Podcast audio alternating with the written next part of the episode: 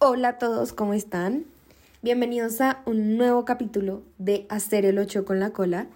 Este es el episodio 5. Ya tenemos 5 episodios. ¡Ah! Emocionante.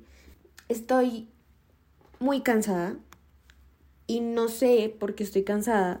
Entonces, sí, yo soy Alina y empecemos con el episodio un podcast que nace del impulso de hablar más de lo que no se habla y hacernos pensar en lo que poco se piensa.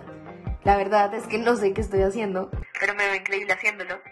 Y esta es una invitación para no quedarnos con nada, ni con las ganas de hacer el ocho con la cola. El día de hoy vamos a hablar de dos cosas que se pueden confundir de hecho no, pero yo sí las confundí y hace poco me di cuenta que, bueno, son cosas muy diferentes. Primero vamos a hablar de cuando no sabemos qué hacer con nuestra vida, cuando decimos como de verdad no tengo ni idea de qué hacer. Entonces, no sé, de pronto cuando salimos del colegio y no sabemos qué estudiar o simplemente estamos haciendo algo con nuestra vida pero no sabemos qué estamos haciendo, yo sé que ustedes me entienden. Y la otra cosa es cuando sentimos que no estamos haciendo nada. Es decir, cuando estamos haciendo algo, pero de verdad sentimos que no estamos haciendo nada. Entonces, bueno, el primer tema en cuanto a no saber qué queremos hacer con nuestra vida, no sabemos qué queremos hacer, estamos excesivamente confundidos. Entonces, con lo que quisiera empezar es contándoles que una vez estaba leyendo a Oscar Wilde. Es un escritor, es muy, muy nice. Y este señor decía que si tú sabes qué quieres hacer o qué quieres ser, ese es tu castigo, porque inevitablemente te vas a convertir en eso.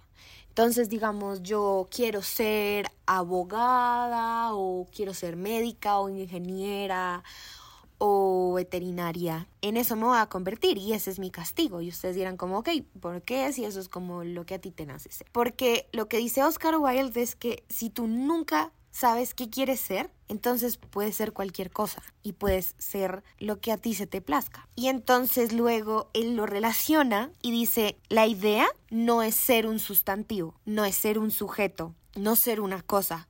Como yo soy un actor, yo soy un escritor, yo soy un médico, una abogada. Se trata de ser un verbo, ser una persona que hace cosas.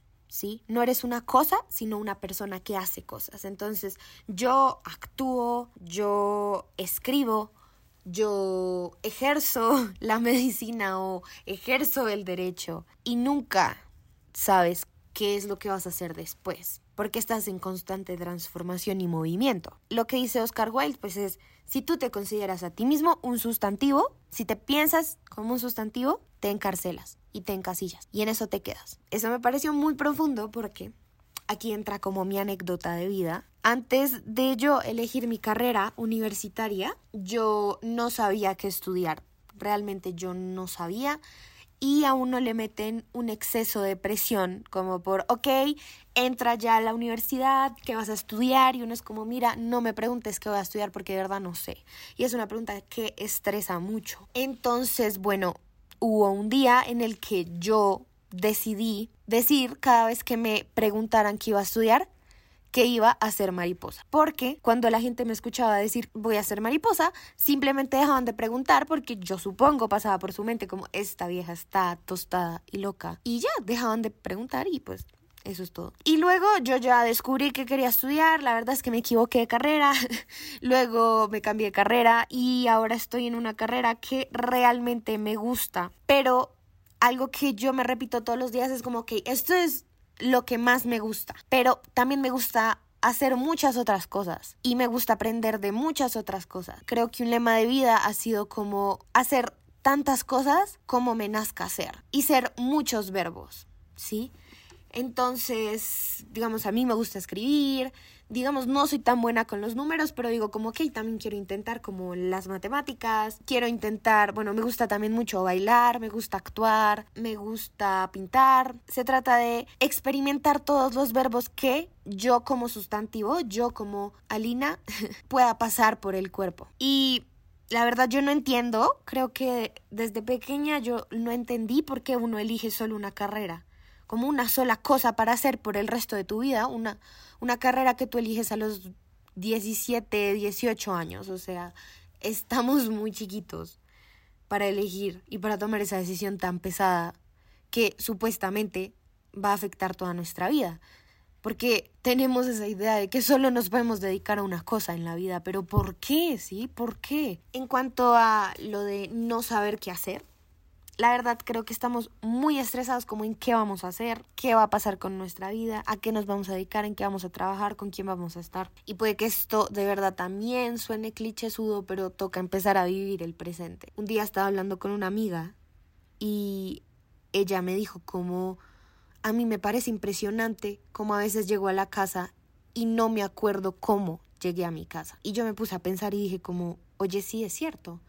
Hay días en los que yo salgo de la universidad, me subo al bus y todo lo hago en cámara automática. Estamos viviendo mucho en otros espacios, estamos viviendo en el futuro o en el pasado, pero no aquí en el presente. No sé si me va a entender, no sé si encuentren la esencia, como que les resuene la esencia de lo que estoy diciendo. Para retomar un poco con esto, considero que siempre se nos pueden ocurrir cosas nuevas por hacer, cosas nuevas para hacer, porque estamos en constante cambio y estaba escuchando también un podcast de eh, Nancy Loaiza. Ella decía que se vale ser incoherentes. Se vale que hoy me guste algo y mañana no me guste.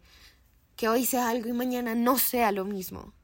Porque estamos en constante cambio, constante transformación, somos seres humanos. También me gustaría que pensaran que se vale empezar de cero las veces que sea necesario, las veces que quieran. Yo personalmente me equivoqué de carrera una vez y gracias al universo tuve el apoyo de mi familia para hacer otra carrera, pero igual se vale que yo me hubiera equivocado porque yo no tengo las respuestas de todo. Y nunca te vas a arrepentir tampoco de pasar tu vida haciendo lo que te hace feliz. Tenemos que desligarnos también de estas ideas de éxito como de tú eres exitoso si ganas dinero, tú eres exitoso si estás en un muy buen trabajo. No, tú eres exitoso cuando eres feliz. Tú eres exitoso cuando un día te levantas por la mañana y dices, amo mi vida. Ahí eres exitoso porque nunca, de verdad, nunca te vas a arrepentir por hacer algo que de verdad te mueve el cuerpo y te hace feliz. Luego tenemos de forma muy breve la magia de no hacer nada. Cuando tú sientes que no estás haciendo nada. A mí me pasa mucho que a veces me siento muy culpable por no hacer nada. Y la verdad es que hay algo rico en no hacer nada.